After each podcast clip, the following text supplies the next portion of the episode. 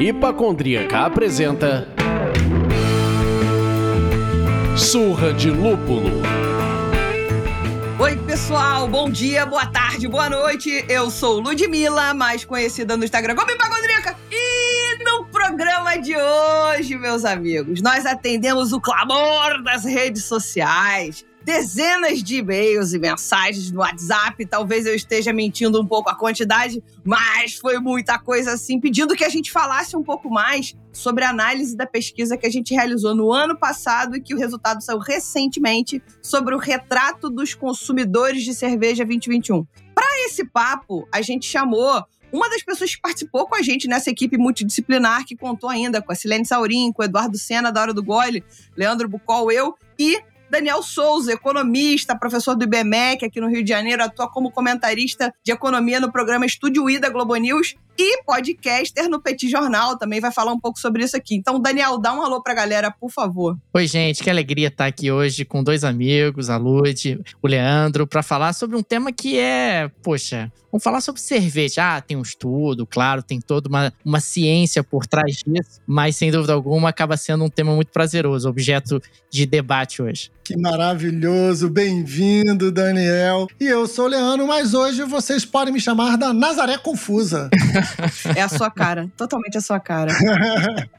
a gente costuma beber, Daniel, e bater esse papo, assim. E aí eu queria saber, você tá bebendo alguma coisa aí hoje ou não? Não, tá muito cedo ainda, Leandro. Aqui o expediente vai até 11h30 da noite. Isso não é, não é um exagero, isso é verdade.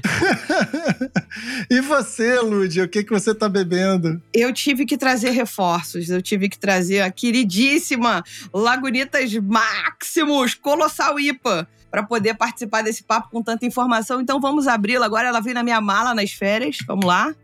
Porra, eu espero que o investimento no microfone tenha feito jus a essa maravilha. É, foi fraquinho, mas foi bom. e você, Nazaré Confusa? Eu tô bebendo uma coisa que a gente recebeu dos amigos do Zona Sul, a Kona. Uma blonde ale da Kona. Rapaz, belíssima cerveja de entrada. E eu estou falando, eu selecionei ela porque eu acho que a gente vai se conectar com ela no nosso papo, hein? Então tá aqui a minha Kona, cerveja havaiana. Legal.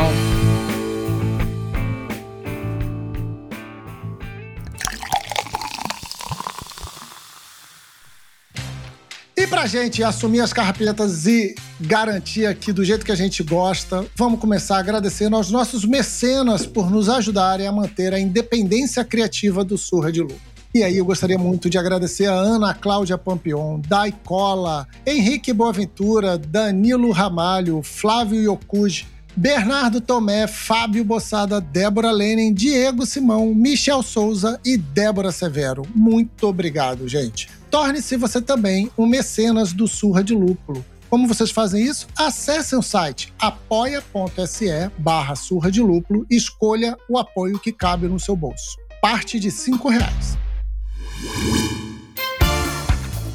Mas agora, além dos nossos queridos mecenas, nós temos também as figuras dos mecenas empresariais, gente. Eles ajudam a empurrar nosso Fusquinha ladeira acima. Sim, esse programa é oferecido por Cerveja da Casa e Brosbier.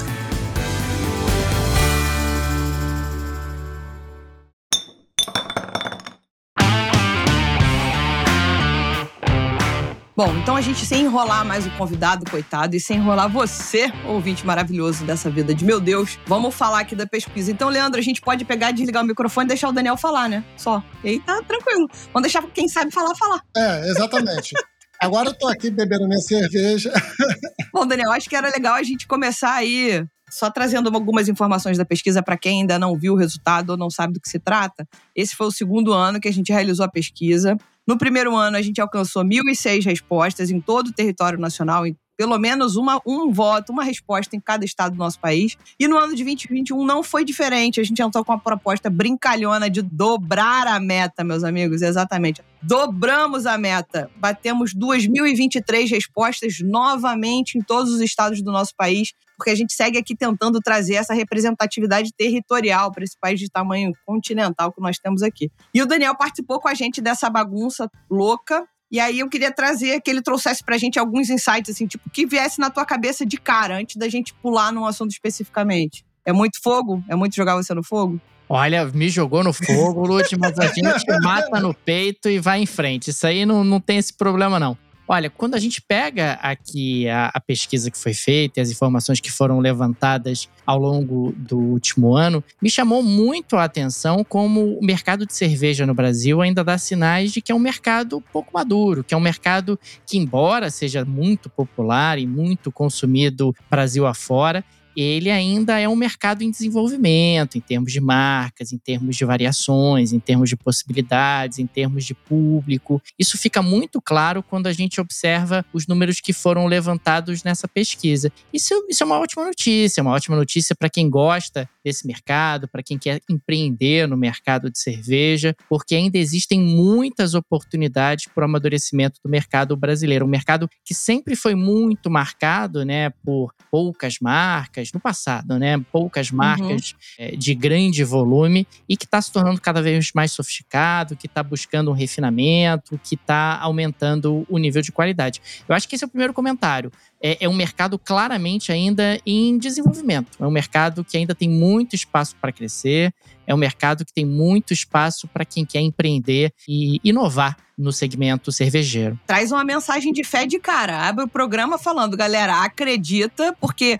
a imaturidade, o teste, a experimentação vão levar a gente num lugar melhor, certamente, com o que se diz relacionado à cerveja, né? Leandro, você estava fazendo comentários maravilhosos antes da gravação, tá quieto agora, introspectivo. Não, é porque primeiro eu tô aprendendo, né? Por favor. Então, a gente estava olhando ali e uma coisa que a primeira vez que eu peguei o resultado eu não vou mentir, me deu uma certa frustradinha foi o perfil demográfico, né, do bebedor, né, dos consumidores de cerveja. E aí depois, olhando com mais calma, até me deu um ânimo um pouco maior, mas no geral a gente está falando de um homem heterossexual, branco e que regula ali entre os 26 e 45 anos, está onde está a maior concentração, né? Onde soma 70%, 69%, 70% da população dos consumidores de, cerveja estão entre 26 e 45 anos. E isso na, na época me, me deu uma certa putz, ainda vendo esse retrato dessa forma. Só que eu comecei a olhar com outros olhos. Eu comecei a olhar, primeiro eu olhei que a mulher já está com representando 30,25%. Então, mais ou menos, a cada três bebedores tem uma mulher presente. Eu acho que isso é uma aceleração interessante e positiva que me deixa mais feliz, dá uma questão no coração. E aí, me recordei aqui das aulas de Big Data, das aulas de identificação de problema e tudo mais.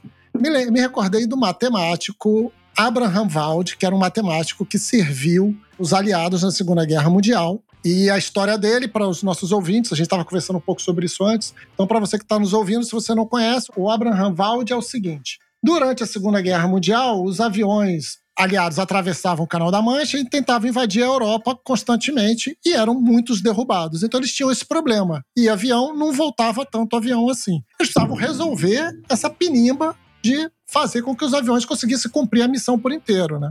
E aí o que, que os aliados fizeram? Trai, pega todos os aviões que retornaram e vamos identificar aonde que nós tomamos tiro para reforçar os aviões. Que assim, não dá para reforçar um avião por inteiro, senão ele não decola, fica sobrepeso. Então, vamos, vamos escolher o lugar. Aí, na hora, os aliados se juntaram, mapearam e falaram: aqui, aqui e ali, aqui tá tudo furado, vamos botar reforço aqui. Todo mundo ficou eufórico, falou: vamos botar reforço tal, até que a hora que o, o, Abra, o Abraham Valde falou: não, peraí, galera. A gente está olhando os furos dos que voltaram. Nosso raciocínio tem que ser o inverso. A gente tem que reforçar aonde não tem buraco, porque esses é que são os derrubados. E aí, eu olho para esses números, entre aspas, um pouco esperados, e eu penso que isso, na verdade, seguindo aqui a mensagem de fé do Daniel, é uma puta oportunidade, porque o brasileiro real Ele não é isso. Ele não é 70% homem, pelo contrário, é 51% feminino, 51% mulher. Ele não é heterossexual em 90%.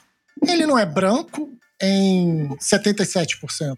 Então, isso vira um campo, ao meu entender, olhando com uma cabeça de marketing. E aí, Daniel, me diga se isso é uma viagem de, de, de, marketing ou economia, economicamente falando, é possível. Vira um campo a se explorar pelas cervejarias, né, pelas empresas, pelas lojas, todo, toda a cadeia de produção, para atender esse público que não está sendo atendido hoje. Faz todo sentido, Leandro. Na prática, o que você está descrevendo é um mercado ainda em desenvolvimento, um mercado que ainda não atingiu o ponto de maturação. E nos mais diferentes segmentos, quando você apresenta esse tipo de característica, significa que existem boas oportunidades de novos negócios, existem boas oportunidades de consumidores a serem incluídos no processo, existe espaço para crescimento.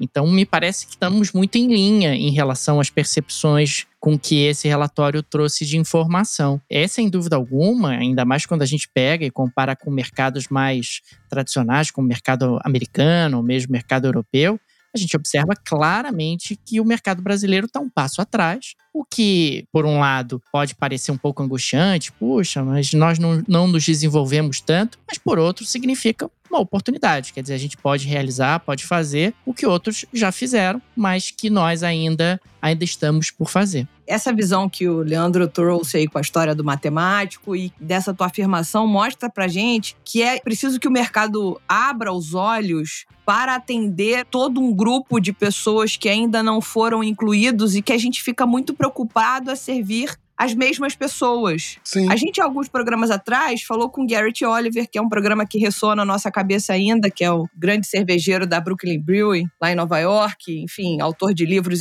importantíssimos para o mercado brasileiro, mas para o mercado cervejeiro de uma maneira geral. E ele fala justamente, a gente fez fazer uma brincadeira com ele perguntando sobre a, o excesso de produções de New England IPA, no mercado artesanal. E ele fala que o combinado no meio craft era produzir coisas que fossem diferentes, era lutar contra o monopólio, era lutar contra o mesmo sabor de tudo. E aí a gente agora tá, talvez lutando contra o mesmo sabor, apesar de fazer muita New England, mas a gente está lutando para manter um monopólio de consumo, sendo que de repente é melhor escalar para mais pessoas consumirem do que você garantir apenas um núcleo muito pequeno. Eu acho que um pouco do que o Leandro trouxe e um pouco do que você falou, que significa essa imaturidade do nosso mercado, vai um pouco par e passo com esse assunto. É exatamente isso, Lud. Quer dizer, a gente está falando de uma situação na prática onde, é, quando o mercado ainda não está desenvolvido, existe uma tentação por boa parte das marcas e dos produtores de continuar fazendo a mesma coisa da mesma forma. Quer dizer,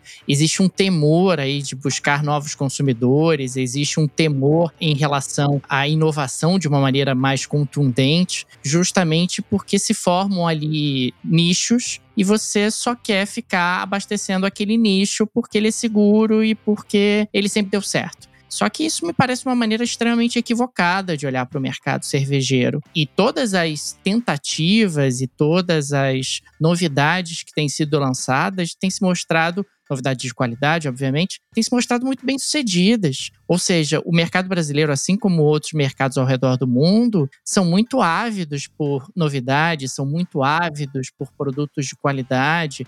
A cerveja é algo apaixonante, o brasileiro gosta de cerveja e, portanto, oferecer isso para cada vez mais pessoas, oferecer isso em escala, me parece uma ótima oportunidade. Quer dizer, você ficar fazendo a mesma coisa da mesma maneira e achar que tá bom, não tá. A inovação no mercado cervejeiro é muito importante. Você tá falando de um mercado que tem uma grande quantidade de marcas, que as barreiras à entrada são relativamente frágeis, né? Você consegue entrar com alguma facilidade, uhum. onde a inovação é fundamental para que você se mantenha competitivo. Então, não é um acaso que às vezes grandes produtoras de cerveja no Brasil começam a ter cada vez mais marcas, trazem marcas internacionais, como quem diz assim, antes que os concorrentes apareçam, deixa eu concorrer comigo mesmo, porque senão eu vou ter uma posição de vulnerabilidade e fragilidade. É, já que essa experimentação, né, já que essa gana pela novidade que você estava falando é inevitável, que eu divida a carteira, mas não divido o cofre, né? Então. É isso. que ele me põe ali alguns dinheiros na minha cerveja, na minha American Lager, outros tantos dinheiros na minha Blonde Ale, mas tudo para o meu cofre, né?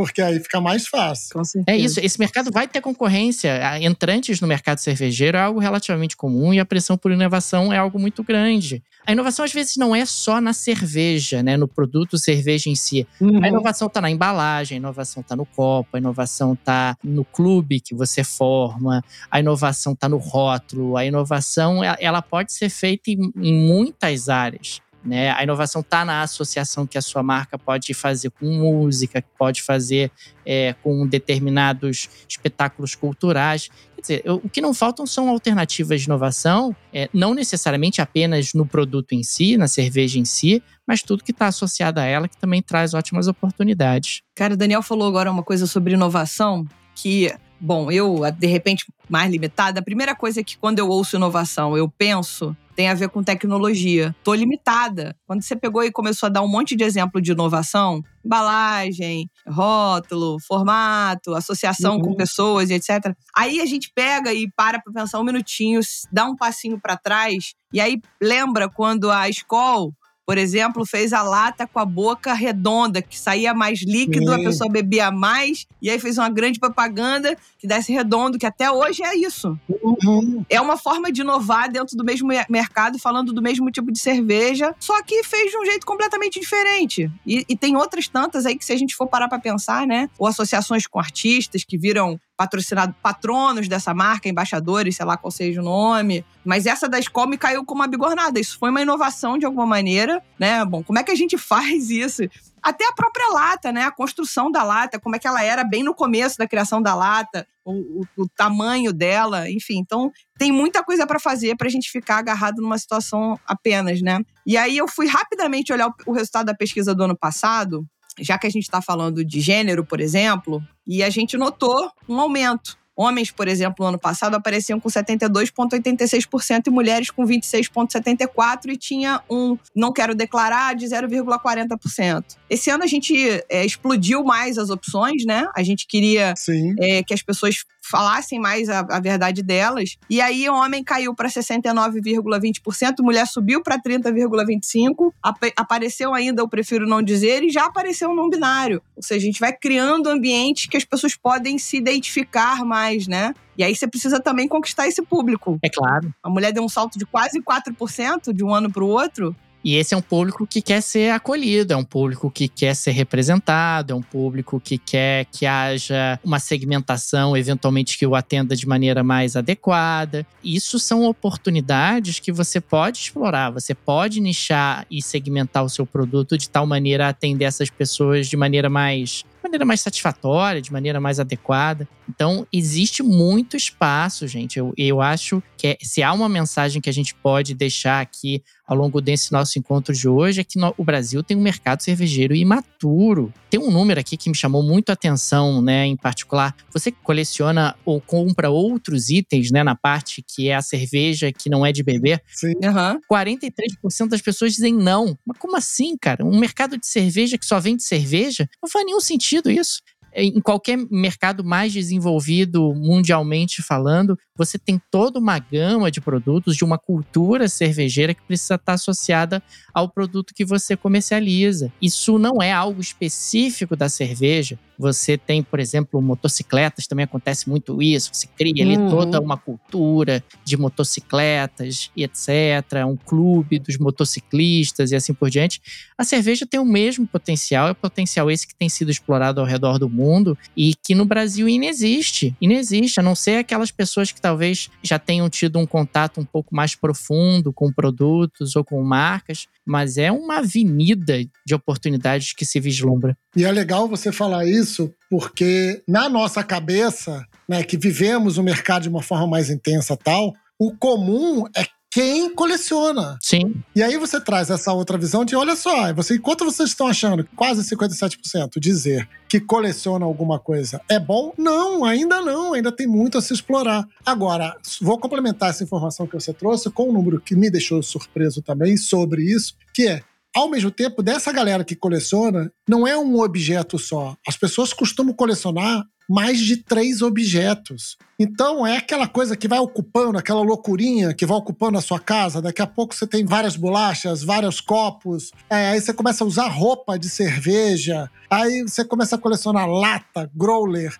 E vai nessa maluquice, assim. Então eu acho que tem uma pegada que é realmente o contágio né? Que começa, a pessoa vai entrando nesse mercado e vai sendo contagiado por essa coisa. E aí eu vou no, no, gancho do Daniel, que, que eu concordo com ele que a gente explora no Brasil pouquíssimo isso. Brinquei agora que eu trouxe a Laguneta dos Estados Unidos. Estados Unidos, tudo é brinde. Tudo é brinde. Qualquer lugar que você vai, você pode comprar um souvenir desse lugar. Eu fui à Disney. Lá, sei lá, o pentelho do Walt Disney é souvenir, cara. tá dentro de uma redoma de cristal e tal. Então, assim, aqui é muito raro você achar. Não é óbvio que já melhorou. Mas a lojinha vai lá, cria um copo incrível de uma cerveja, não sei o que, daqui a pouco acabou, o cara não bota mais para rodar, ah, mas ninguém compra. Gente, é isso, tem que ter um certo fôlego também para você trabalhar com brinde, porque brinde é um negócio, é novidade, né? Você tem que ficar injetando esse monte de coisa, mas as pessoas compram. Eu, eu não posso nem falar nada, porque eu tenho abridor de tudo que é tipo. Eu só abro uma cerveja de vez em quando, e tem um monte que é lata, não precisa de abridor. Mas camiseta, é bolacha, é, tampinha. Tem gente, como o Leandro falou, que coleciona garrafa, o rótulo, que é outra coisa que você falou, que participa da inovação, que veio numa coisa de design muito incrível. Alguém resolve colar isso no armário, na parede, estragar sua parede, por exemplo. Quando você se mudar, você vai ter que arrancar esta merda e pintar pro próximo inquilino. Mas você quer ficar olhando para esta bagaça, entendeu? Então, a gente tem que pensar que, de repente, a gente está ficando muito limitado quando a gente pensa na, na, cerveja como pura e simplesmente o líquido e não como quase uma seita, né? Não como quase um, sei lá, uma religião. Não, e aqui a parte, então, quando você entra no clube, que aí é uma discussão ainda maior, né? 85% não fazem parte de clube cervejeiro. Aí, cara. A cerveja é essencialmente um produto coletivo, né? É, o consumo de cerveja é um produto que demanda companhia, que demanda né, amigos, pessoas que curtem, etc. Então, o clube acaba criando uma cultura cervejeira, o que para as marcas e para os produtores é espetacular. Quer dizer, o clube pode ser um espaço onde as pessoas experimentam sabores novos, o clube pode ser um espaço onde você vai se aculturando, vai aprendendo, vai debatendo, vai curtindo.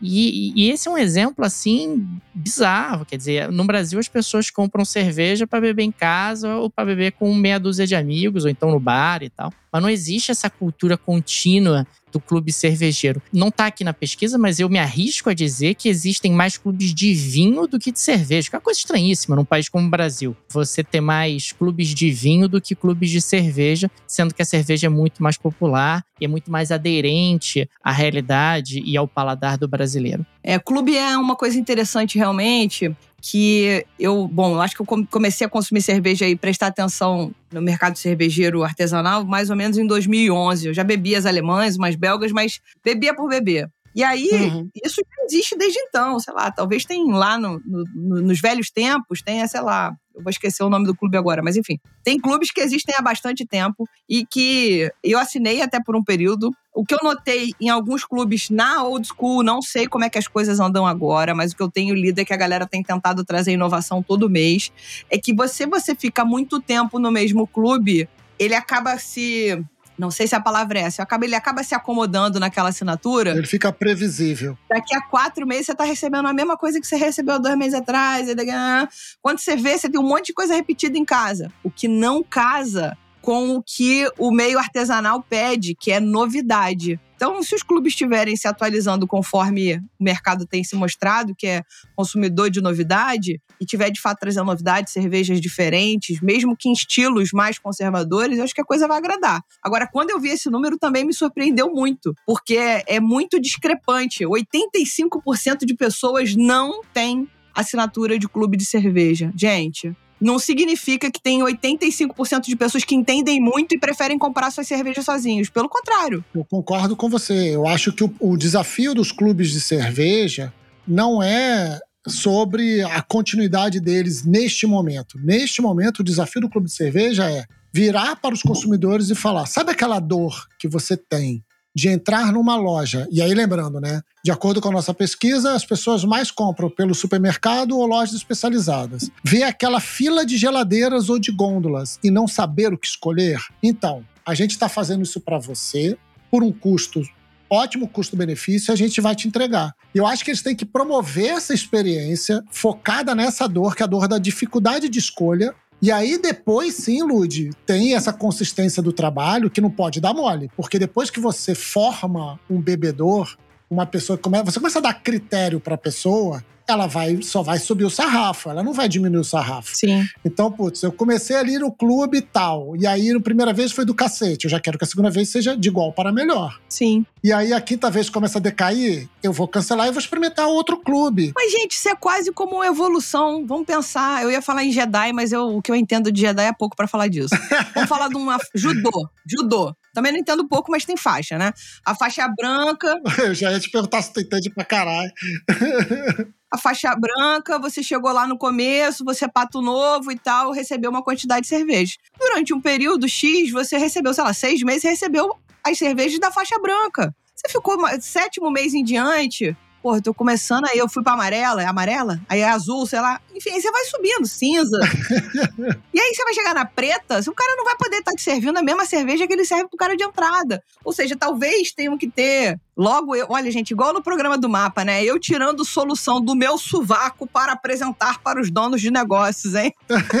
de repente tem que ter várias escalas, né? Tipo, ó, você é um bebedor iniciante, você é um bebedor intermediário, você é um bebedor avançado e ter essa construção dessa escola que vai acontecendo na entrega dos, do clube. Só uma, complementando uma coisa que você estava falando, às vezes eu acho que a cabeça do gestor do clube é a seguinte: ó, escala compra um monte, manda para todo mundo. Faixa branca, faixa preta, manda para todo mundo aí a mesma cerveja que a gente arrumou aqui, chegou um carregamento. Manda para todo mundo. Ah, não, não tem essa segmentação que você tá sugerindo, não. Tem escala para isso, não. Enfim, a, o problema é que você perde ali a essência do negócio e tal. Você acaba não cativando.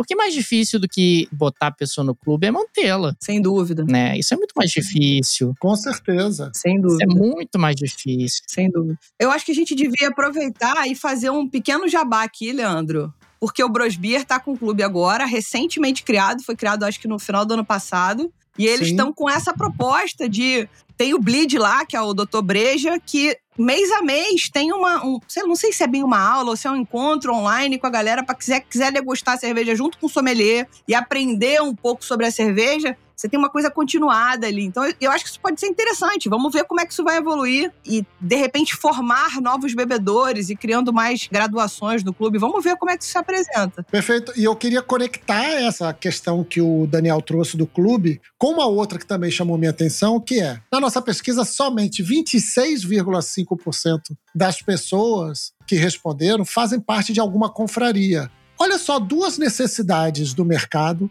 que o clube pode atender. O clube pode ajudar o consumidor a escolher a sua bebida, a experimentar mais, a fazer tudo aquilo, que são aquelas dores de chegar na frente das gôndolas e não saber o que pegar.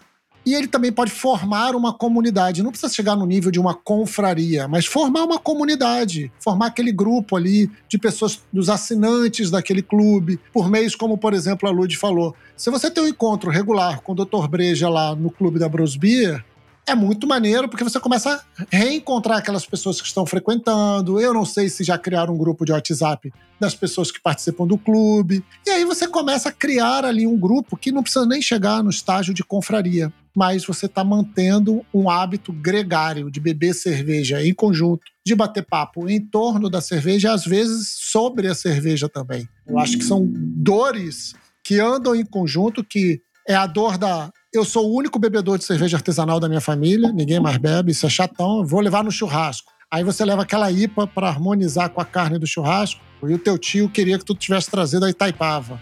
Aí tu fala, porra, sabe? Dá aquela frustrada. E você encontra pessoas para poder trocar com isso e, e, e ter essa experiência em conjunto.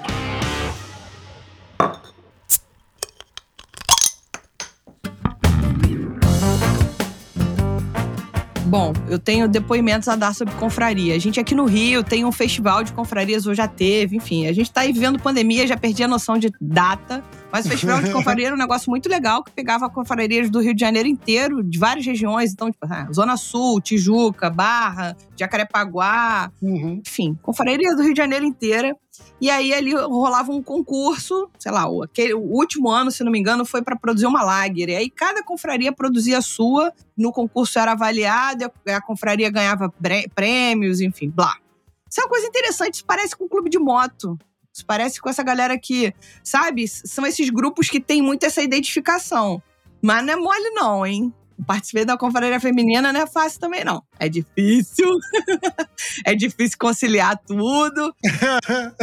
Mas, enfim, eu acho interessante. E aí, a confraria, ela tá muito ligada a quem produz cerveja, porque Pois é. É um pouco disso de troca de coisas. Olha, eu fiz aqui em casa na minha panelinha, eu fiz uma American IPA, aí você fez uma English IPA, e aí a gente trocou.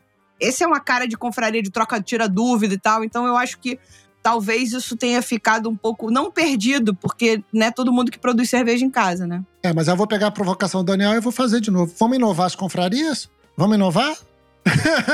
Tá certo. Vai lá, marqueteiro. Manda ver, marqueteiro. Cria um formato inovador de confraria pra gente ver o que que dá. É, vamos lá, vamos lá. Bola pra frente, galera. Bora simbora. E essa coisa da frequência que a galera consome? 42% consome uma vez por semana. Mas, em contraposição, 41% consomem duas ou três. Ou seja, tipo, você sai da galera que bebe realmente pouco e pula pra uma galera que bebe médio bastante, Isso é, isso é assustador, né, cara? né? É, é um mercado muito rachado, né, nesse sentido. É um mercado que não é muito homogêneo, né, em termos de comportamento. Não. Cada um é de um jeito. É, pelo menos é essa a impressão que fica quando a gente olha para esses números, sabe? 42% uma vez por semana, 41% duas ou três, 12% quatro ou cinco e 4% seis vezes ou mais. E o destaque, claro, é um, uma vez versus duas ou três vezes por semana. É um, é um mercado rachado quase ao meio. Exato. Isso daí fica claro também, e, e logo embaixo, quando você, com quem que você consome isso, né? Tá bem dividido, eu achei esse gráfico aí, né? De amigo, seu amor, família e sozinho, tá, tá relativamente dividido. Mas, se a gente for reunir os três maiores percentuais, fica claro de que as pessoas preferem beber acompanhadas. Sim. Ela é uma bebida gregária. É, aquilo que a gente até estava conversando há pouco, né? A cerveja é algo que você tende a ser consumida de maneira coletiva, de maneira conjunta. Então é normal, a cerveja agrega pessoas. Então você, de alguma forma, associar a sua marca, associar o seu produto a esse tipo de ambiente, me parece uma, uma, uma jogada bastante inteligente. Aí, pulando daí, dando um outro salto para frente, que é o gasto mensal. Isso é um negócio que eu acho que é bacana da gente debater, falando de um país que tá na crise financeira que a gente tá há bastante É. tempo, se lascando bastante, mas ainda assim, 33% dos mamíferos, como diria Leandro, estão gastando entre 200 e 400 reais. Mas esse é aquela bola que eu já joguei com vocês há algum tempo. Cerveja é um produto de demanda inelástica a preço. A sensibilidade da cerveja a variações no preço e a variações na renda. Ela é inelástica a preço e inelástica a renda. É baixa. Quer dizer, as pessoas tendem a, a valorizar muito o consumo de cerveja por N fatores. Pera, pera, pera, pera. Ela é inelástica a preço e inelástica. E, por favor, professor Daniel, vamos elucidar para os nossos ouvintes o que seria, soletrando, inelástica.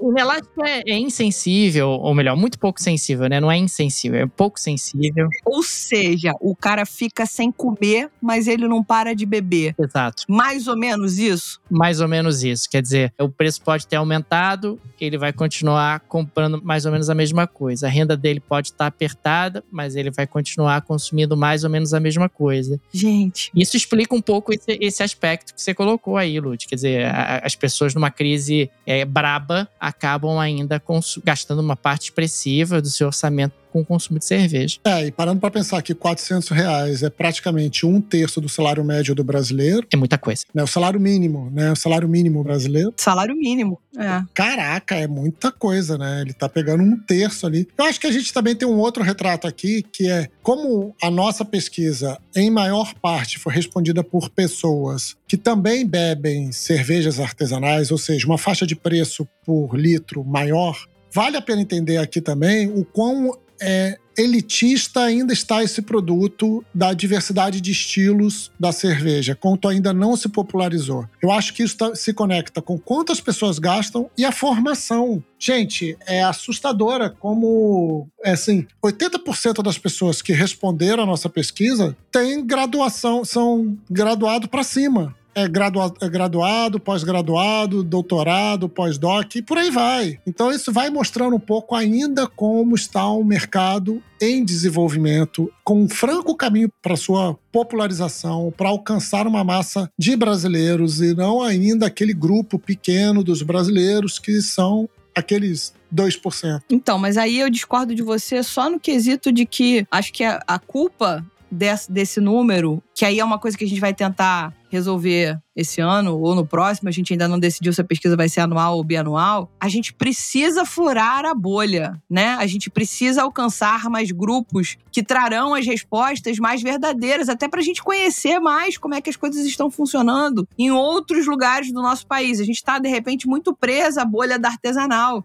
que sim, é sim, composta sim. por pessoas com mais graduação educacional e etc. Que a gente sabe que essa não é a realidade do nosso país. Então a gente ainda não está, apesar da gente estar tá tentando trazer é um retrato fiel, a gente ainda não está conseguindo fazer porque a gente precisa furar a bolha. Esse é um objetivo que a gente tem aqui. Mas é, a gente segue a captura de iniciativas e situações que estejam acontecendo em, em outros lugares para a democratização da cerveja, nas periferias, né? Não apenas no preço da cerveja que chega na mesa do bar, mas para que as pessoas que estão ali tenham oportunidade, caso elas queiram, de também produzir a cerveja que elas querem beber, de Sim. vender a cerveja que elas produziram, né? De outras pessoas que vivem ali trabalhar com cerveja, enfim. Eu acho que é uma longa caminhada. Então, é, o retrato que a gente tirou aqui agora, é, infelizmente, é o retrato da bolha só, né? Com algumas uns furinhos, pequenos furos. É, mas eu acho que aí no caso, o Lud, não é uma não é uma questão de culpa ou não. Eu acho que é o retrato, é exatamente o que você falou. O retrato que a gente tirou ainda tá um retrato muito focado nessa bolha. Uhum. Aí tem um ou outro ponto fora de foco lá atrás, tal, que tem uma minoria que conseguiu responder, parará, que foi atingida pela nossa divulgação e conseguiu responder. Mas quando eu leio que,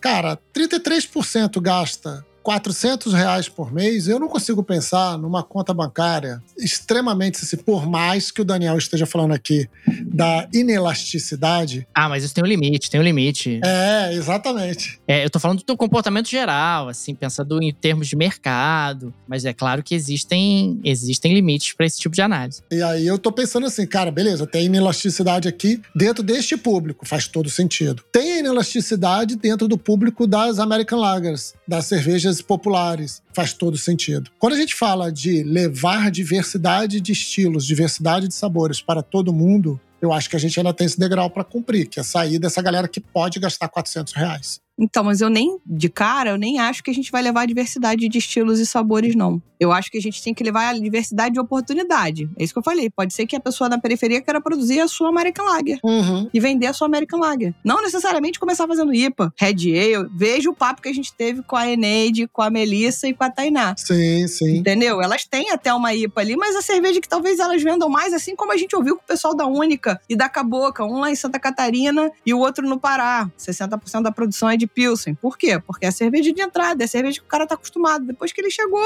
né? Ouve o canto da sereia. Chegou perto da sereia, peraí que agora vem cá que eu vou te dar uma New England de 50 reais latão. É isso. eu achava que era legal a gente falar um pouco. A gente tava batendo um papo no pré-papo, e aí eu acho que valia a pena você já fazer o jabá do Petit Jornal, porque a gente não é o Casemiro, mas enfim, a gente é podcast, né? Vai que. então eu acho que valia você falar um pouco sobre, de repente, primeiro, de uma maneira geral, essa amplitude da comunicação que eu acho que é um negócio muito importante, sabe? A gente falar que a comunicação ela não está sendo mais executada da maneira que foi executada alguns anos atrás. E o que, que isso mudou? Então, de repente, conta um pouco da tua história, o que aconteceu com o Petit Jornal. E aí eu acho que vale a pena a gente falar sobre os nossos números aqui, de como é que as pessoas se, se informam, né? Ah, acho legal. Da onde as pessoas costumam buscar, buscar informação sobre a cerveja. Acho que é legal a gente conectar isso. Olha, falando um pouco sobre comunicação, eu tenho experimentado isso na pele ao longo dos últimos anos. Quer dizer, como é que a tecnologia revolucionou a maneira com a qual nós nos comunicamos. E ao mesmo tempo que tem muitos problemas, e a gente tem vivenciado e visto esses problemas em diferentes situações no nosso dia a dia, a revolução da comunicação também traz oportunidades. Você passa a ter acesso à informação de qualidade, se você é capaz de peneirar.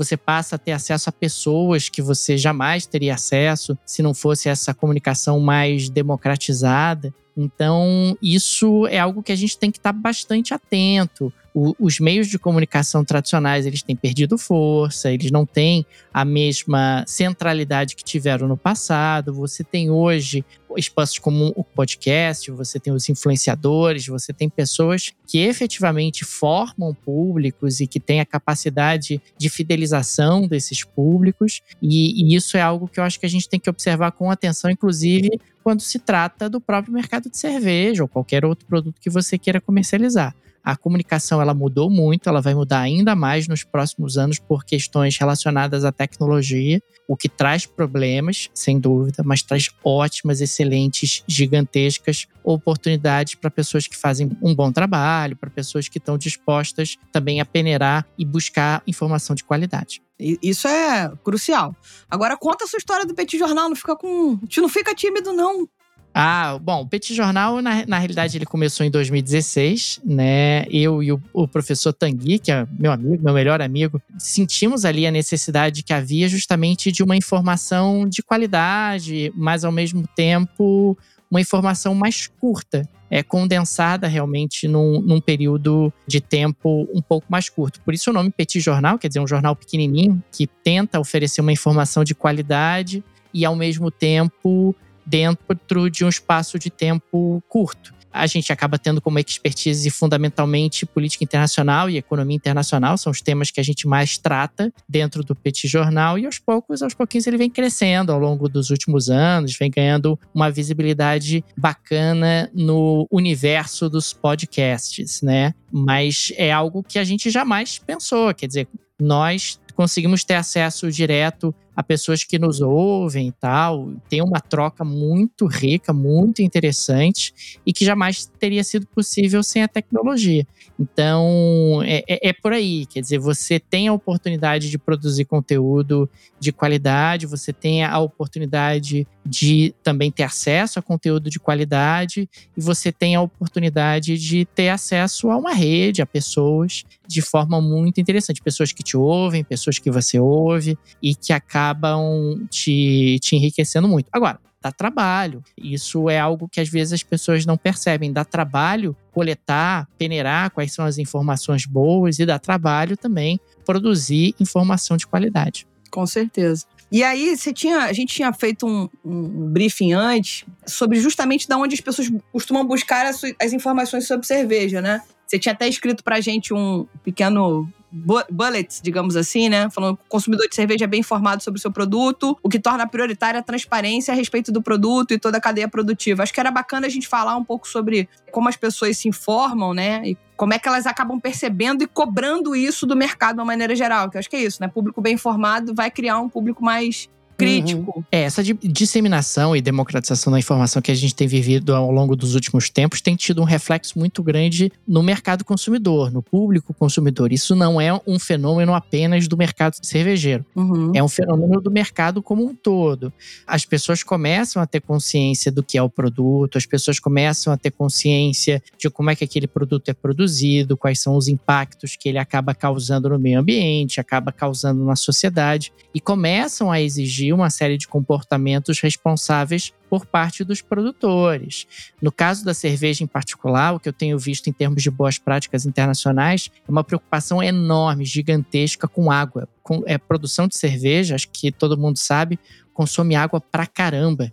E claro uhum. que você tentar adotar estratégias que diminuam o impacto hídrico da sua produção acaba sendo algo extremamente importante. Então, esse é um ponto de atenção. O consumidor ele é cada vez mais bem informado, o consumidor ele é cada vez mais ciente do seu papel dentro dessa cadeia de consumo e, consequentemente, você como produtor, você como empreendedor, você como ofertante de cerveja tem que estar atento o tempo todo que isso é uma realidade e você tem que ser o mais transparente possível. Eu acho que a transparência é fundamental. Não há mais espaço para aquela visão meio opaca que existia no passado e tal. Uhum.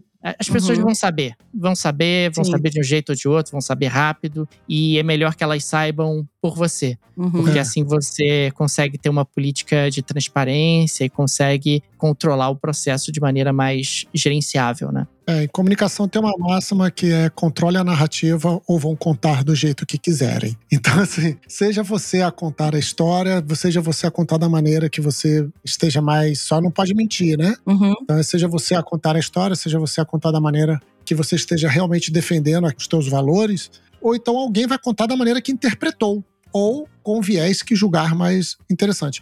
Eu acho que tem um ponto da nossa pesquisa que dá para trazer aqui, Lud, que é, dentro do público respondente, a galera costuma se informar por mais do que quatro canais. Isso Uhum. mostra o seguinte: aquela visão da década de 50 que nos acompanhou até a década de 90 do século 20 ali, que era a forma das marcas se comunicarem com seus consumidores era a publicidade. Essa visão já acabou há muito tempo. Porque hoje em dia, pegando aqui uma visão bem geral, o consumidor que é fã de uma marca. Então vamos pegar aqui, ah, sei lá, alguém que seja fã da Pocus. Eu vou falar alguém que tem uma presença digital bem interessante que é a Pocus, tá? Então alguém que seja fã da Pocus, segue a Pocus no Instagram, vê a publicidade da Pocus. Então ele está em contato com a marca em vários canais. A marca tem uma belíssima oportunidade de poder trabalhar os temas de forma mais tranquilas e calmas e dosadas com esse consumidor. Ele não precisa despejar tudo com o selo de novo e compre agora. Ele pode ir entregando aos poucos e trazendo e falando. Isso abre para um grau de consciência que o Daniel estava trazendo, que é quão importantes têm sido as marcas falarem para aqueles consumidores que estão bebendo mais do que três vezes por semana sobre alcoolismo, sabe? Então, da mesma maneira que a gente fala da questão hídrica, a gente não pode esquecer que esse objeto que a gente tanto gosta, esse produto que a gente tanto gosta, ele é um objeto chave para uma dependência química específica. Então, a gente as marcas precisam tratar sobre isso. Faz sentido quando uma Ambev traz uma Monja Cohen como embaixadora da. Nossa, fugiu a palavra. De moderação, de moderação. É, embaixadora da moderação. Eu acho que no primeiro olhar a gente estranha, mas faz sentido, porque ela tá falando assim, gente, moderar é importante. Olha só como é possível moderar. Eu mesmo, quando apareceu essa notícia, eu dei uma criticada. Aí eu parei para refletir e falei: caraca, olha só, existe aqui um, um- ponto de contato. Eu concordo com você com esses pontos que você está falando, mas eu acho que para além disso, quando a gente está falando como é que as pessoas se informam, tem muito mais a ver, muito menos a ver necessariamente só com a informação que a empresa quer te oferecer, Com certeza. né? Uhum. E muito mais a ver com o que todo o mercado está produzindo de informação. Seja o influenciador digital, seja o jornalista especializado, seja o blogueiro, seja, seja quem for. Com certeza, concordo totalmente. O ecossistema tem muito mais peso do que a sua. Do que a marca em si. do que a marca em si. É isso. Exato, entendeu? Porque assim, eu não vejo ninguém, posso estar falando a besteira. Eu acho que existem campanhas de moderação nas grandes empresas e nas, nas, nas médias empresas, talvez. Mas eu não vejo nenhuma pequena empresa. Todo mundo faz a tal da hashtag do beba menos, beba melhor, mas ninguém chega e fala no final de um videozinho é, aprecie com moderação. De fato, entendeu? Fica parecendo aquela história do Ministério da Saúde adverte. Entendeu? É, mas é Tipo, porque, é porque isso eu acho que não é mais o suficiente, sabe? Não, eu também acho. Eu tô te dando um exemplo. Aham. as marcas, quando comunicam, elas não comunicam, elas estão falando, elas podem não estar escrevendo, botando a etiqueta do produto lançamento compra aqui. Mas no final é mais ou menos isso. Sim. Do que eu recebo de comunicação de marca é toma 20% de desconto, toma 10%. E, inclusive, eu sinto falta de uma cervejaria, qualquer que seja, aos poucos que seja, fazer um post explicativo sobre os efeitos do lúpulo e do malte usados num tipo de cerveja, ao invés de me dizer, ó, acabei de lançar a Toro Sentado, a XYZ, ah, quem me traz informação não é a cervejaria. Nunca foi, no final. Né? Então, as pessoas estão indo buscar informação onde? Nos podcasts, nos blogs, nos sites Sim. especializados, no Instagram. E aí, às vezes, até na tia do Zap, né? Tem isso também. É Né? a tia do Zap. Tem a tia do Zap pra política e economia e tem pra cerveja, quando fica bradando aí que puro malte é qualidade, né? Que, enfim, essa cerveja é ruim. Não, a cerveja boa é aquela que você gosta, meu Deus. Pelo amor de Deus. A gente não Entendeu? tá discordando em nada. A gente não tá discordando em nada. Amém, Jesus. É, eu concordo plenamente com o que você falou. Acho que realmente, é como o Daniel falou, o ecossistema ele tem um peso gigantesco. E aí eu vou seguindo aqui o exemplo da Oxpox. É, aí não adianta a Oxpox fazer ali todo um trabalho de comunicação, só que quando sai num blog, num blog especializado, tá revelando uma caveira no armário do Ocus Pocos, entendeu? Tem que ser transparente, tem que ser autêntico, tem que ser real, não dá para mentir. Porque é isso. Sim. Uma hora, assim, minha avó sempre dizia, né? Mentira tem perna curta. Esse era meu apelido no colégio. Não, e agora com tanta informação é mais curta ainda, gente. A mentira tem mais. É. Mas, Lud, você tem perna curta também, Lud? É isso? Eu tenho 1,60, né? Então eu, eu- nada meu é muito longo. então o apelido no colégio era mentirinha.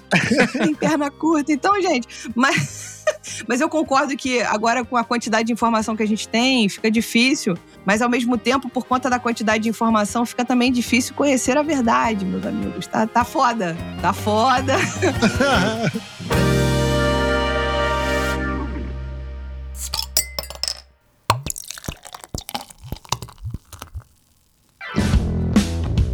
Agora, uma outra coisa que eu queria trazer aqui, que eu acho que é um outro canal maravilhoso de informação, é o evento cervejeiro. Sim. O evento cervejeiro é aquele lugar que o cara, que a marca, que a cervejaria tem para fazer o blá blá blá blá blá. Lancei essa hypada aqui, que é o, o e-mail marketing que a gente recebe 20% de desconto, 30% de desconto, acha que isso aqui não sei aonde. E o consumidor tem a oportunidade de estar colado ali com o cara que produz, com a galera que entende, para tirar dúvida, para perguntar. Ou seja, é hora de falar de informação também. Então, o evento cervejeiro, ele tem milhões. O evento, de uma maneira geral, ele tem milhões de facetas que, na minha cabeça, são extremamente positivas. Você quer complementar alguma coisa, Daniel? Não, não, na, na realidade, apenas destacar, mais ou menos como estava sendo colocado, que a gente não tem mais o mesmo controle que nós tínhamos antigamente. Então, você tá integrado, me parece o grande segredo. Ao invés de segmentado, ao invés de preocupado apenas com o seu Uhum. com seu quintalzinho, se você tiver integrado ao ambiente, você acaba sendo muito mais bem sucedido. Os eventos cervejeiros entram dentro do contexto, você vai ver, vai ser visto, você vai participar, você vai entender o que está acontecendo. E eles se tornaram ainda mais necessários do que eles eram no passado como estratégia de divulgação da sua marca e do seu produto. Não é um acaso que os eventos cervejeiros, isso fundamentalmente antes da pandemia, eles tiveram um boom gigantesco, porque se entendeu a importância deles, a eficácia deles dentro dessa nova realidade de comunicação que a gente está vivendo. Eu queria complementar aqui falando que também, olhando direto para a pesquisa, quase 30% das pessoas que falaram que já foram em algum evento citaram as feiras com cervejas na minha cidade. E aí, falando de integração, é legal quando você vê o impacto que isso gera quando está inserido no cotidiano. Não é uma data especial. Eu adoro o Mundial da LABR, gente. Não estou falando mal nem um pouco de existir uma data especial, da gente ir lá frequentar aquele momento, aquela grande festa. Mas isso estar no cotidiano,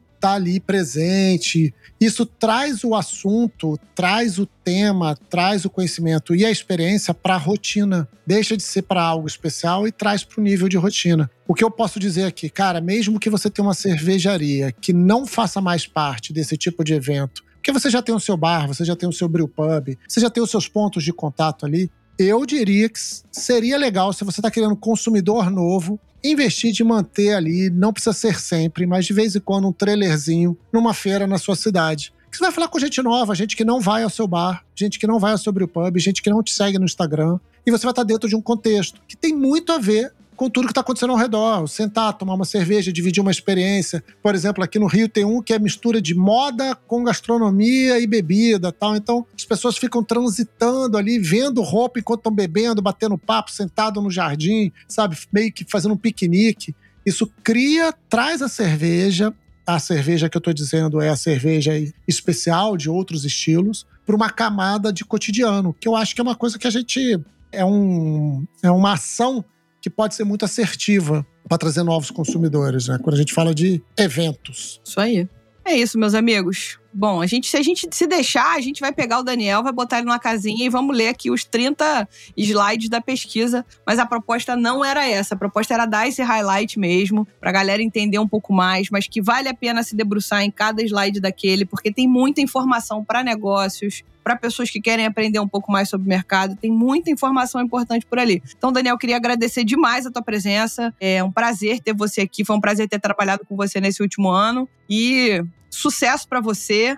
Uma pessoa que sabe tanto do mundo. Toda vez que eu mando mensagem pro Daniel, Daniel, espero que você esteja bem, apesar de saber de tanta coisa. Gente, eu que agradeço o convite. É um prazer, é uma alegria estar com vocês dois aqui hoje. Espero que a gente possa em breve beber, né? Porque eu acho isso importante, né? Que nós possamos celebrar a vida. Exatamente. Pessoalmente, não à distância, como está acontecendo no dia de hoje. Mas é uma alegria o convite e eu espero voltar. Obrigado, obrigado mesmo. Muito obrigado, Daniel. A gente se encontra com certeza por aí, né? Há certezas na vida, uma dessas é ela. Então, meus queridos, muito obrigado, valeu mesmo e valeu! É isso. Então, pessoal, vamos aumentar a podosfera do Surra de Lúpulo? Basta enviar o link desse episódio para um amigo que gosta de cerveja artesanal ou compartilhar nas suas redes sociais marcando a gente.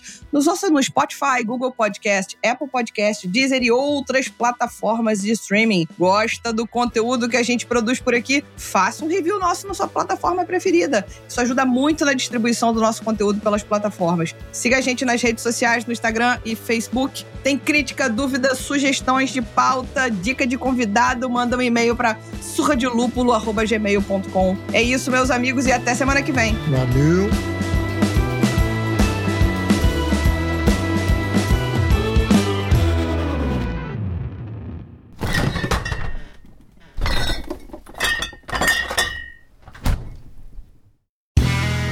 Este podcast foi editado por Play Áudios.